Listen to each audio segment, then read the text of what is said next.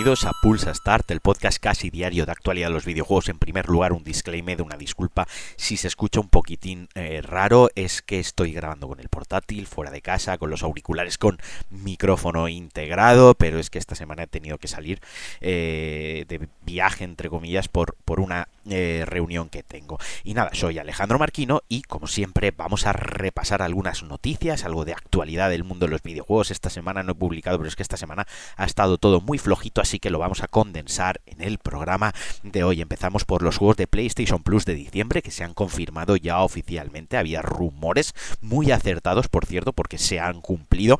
Y bueno, para PlayStation 5 y PlayStation 4 tenéis Godfall Challenge Edition, que es un auténtico truño de, juego. O sea, es un juego que se lanzó al principio de la nueva generación. Eh, se lanzó, vamos, con, la salida de las consolas de nueva generación, prácticamente con PlayStation 5. Y es un juego de acción y de rol. Eh, pues es un looter slasher. Es eh, machacar botones, como un hack and slash, y lootear, lootear. Y mezcla cosillas, pues como del Destiny, con cuerpo a cuerpo, con armas y todo ambientado pues en un mundillo de fantasía. Es un juego de Gearbox y ya os digo, salió muy pocho, salió bastante, bastante regulero, que no hacía nada bien, tenía graves eh, problemas, tenía el diseño era bastante, bastante regulero, pero que lo que estaba entretenidillo era el sistema de combate, ¿no? El, combate sí que estaba bien, bien integrado y la progresión, pues el loot, las armaduras y tal, también estaba bien. Es un juego bastante mediocre y que llega a PlayStation Plus en la edición, digamos, eh, Challenger Edition, que es la más eh, tocha. También para PlayStation 4 el Lego DC Super Billions. Yo no soy de yo no soy de Lego, no me gustan los juegos de Lego, pero reconozco su valor y reconozco lo que lo que mola que son juegos bastante entretenidos, bastante currados, con sentido del humor, con buenos diseños de niveles, con un buen gameplay. Simplemente que a mí el tema de mm, jugar con figuritas de Lego y ojo, mirad que yo soy coleccionista de Legos, me flipan los Legos. Eh, si alguna vez me tenéis que regalar algo, por ejemplo, este fin de semana que es mi cumpleaños, me podéis regalar un Lego.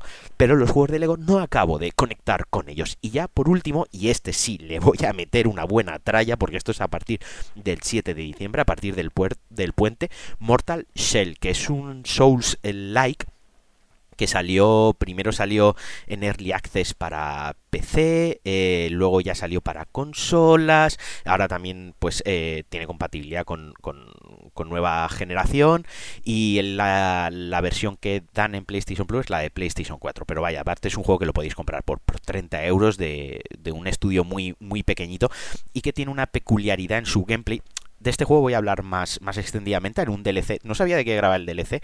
Esta semana no lo voy a grabar, lo voy a grabar la semana que viene para poder jugar al Mortal Shell y contároslo bien, porque no lo he llegado a jugar, lo probé muy poquito en PC, lo probé un poco, pero dije, joder, esto es bastante profundo, esto me está molando y esto necesito jugarlo con calma y con tiempo, no a cagaprisas, no en tres tardes y dejarlo a medias. Pero bueno, ya os digo, es un juego que salió en agosto del año pasado en su versión completa, definitiva, eh, total, acabada, y que, como, como comentaba, me estoy yendo por los cerros de Ubeda, em, tiene una peculiaridad que es que mm, cuando te van a golpear, pues te puedes como, como convertir en piedra, ¿no? O sea, tiene, tiene unas dinámicas que, bueno, al final el juego, como os digo, es un Souls-like, es explorar con trampas, con enemigos duros, esquivar, hacer parry, bloquear y demás, pero con su propia personalidad, aparte que es muy oscuro, es una fantasía, digamos, un mundo de fantasía muy, muy oscuro y muy tétrico. Y tiene pues los combates ya mm, típicos del género como muy jodidos y muy y muy difícil eh, muy difíciles. Así que bueno a este sí que le tengo muchísima muchísima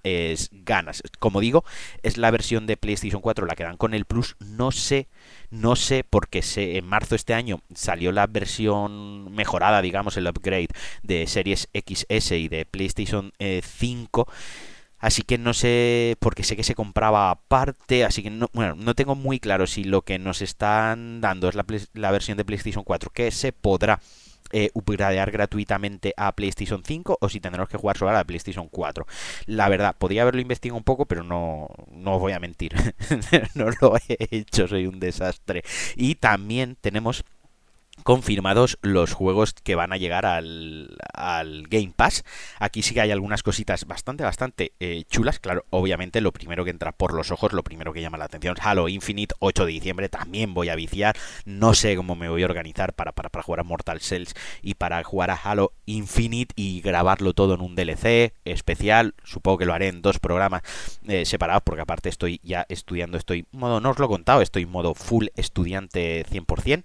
Eh, esto que voy a decir no tiene que ver con los videojuegos, pero lo cuento aquí. Eh, me he dejado eh, me he dejado de trabajar, eh, tengo la suerte, el privilegio de poder dedicarme a estudiar unos meses, que es algo que llevo queriendo hacer desde hace muchísimos años para reconvertirme laboralmente, así que ahora mismo mis esfuerzos y mi tiempo están centrados en estudiar y como buen estudiante no me puedo encandilar demasiado con las consolitas, con los videojueguitos, ¿no? Como me decía mi madre cuando, cuando estudiaba, cuando era, era joven.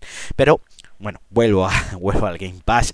Eh, cositas chulas, como os decía, Halo Infinite, 8 de diciembre para Xbox, PC y también Xcloud. También llega Aliens Fireteam Elite, del que ya os hablé en, en, algún podcast. Este juego para cuatro jugadores ambientado en Alien, que al final pues es un son juegos, el juego son fases de, ir al punto A al punto B haciendo objetivos, pues defiende el ordenador mientras activamos la puerta y vienen oleadas de xenomorfos con los que tenemos que, que lidiar y tenemos que acabar con ello. También llega Among Us, eh, ya se ha pasado un poco la ola de Among Us, pero bueno, está, ahí lo tenéis para Xbox Stardew Valley, o sea, un pozo de horas para muchísima gente. El juego que casi acaba con la vida social de millones de personas para Xbox, PC y también para Xcloud. Y Warhammer 40.000 Battle Eh, también para Xbox PC y Xcloud. Este llega el 2 de diciembre, este también, si puedo, lo probaré 10 minutitos, no, o 10 minutitos, un par de horas. No creo que me lo pase, no creo que me enganche, pero bueno, mm, habitualmente los juegos de Warhammer me suelen molar dentro de sus géneros y tal. Creo que son juegos que están, aunque son muy de... para fans, son muy de nichos, son juegos que están bastante, bastante eh, chulos cuando conectas con ellos y juegos que abandonan el Game Pass y jugadlos porque se van el 15 de diciembre, tenéis dos semanas. Dark Picture, Man of Medan, me encanta. Voy a grabar un especial con Sandra cuando se acabe el último de la trilogía que de momento está publicada porque en casa somos súper fans, nos encanta y nos lo pasamos súper bien. Así que de verdad, antes de que se aparezca, jugadlo, es cortito, da buenos sustos, muy interesante, muy chulo. Gráficamente tiene sus cositas, eh, sí que es cierto que a veces tiene por lo menos en PlayStation, que es la versión que hemos jugado en casa de PlayStation 4, hace descarga un poco tarde las texturas, a veces tiene drop frames, pero bueno, son juegos que, se dejan se dejan disfrutar muchísimo porque la historia de terror está muy, muy bien. Y bueno, vamos a hablar de GTA San Andreas Definite Edition eh, y de la GTA Trilogy Definite Edition mm, por partes. Retrasa su llegada en edición física a consolas que llegaba ahora en el puente de diciembre, pues bueno, por todos estos bugs, todos estos problemas que como ya sabéis eh, vienen arrastrando desde, desde el lanzamiento del juego, entiendo que lo que quieren imprimir, por así decirlo, lo que quieren grabar en el disco, pues es la, mejor versión posible con los parches que vayan poniendo, aunque supongo que saldrá igualmente algo pocho y que luego lo irán mejorando. Y luego San Andreas Definite Edition eh, ha añadido eh, la niebla esta que se veía que se veía cuando subías a una zona muy alta eh, San Andreas tenía como una niebla cuando veías desde una altura alta la zona baja del mapa, pues para disimular un poco su vergüenza. Una, una cosa bastante chula, un filtro que tenía y demás. Eh, y también eh, tenía ese filtro verdoso también chulo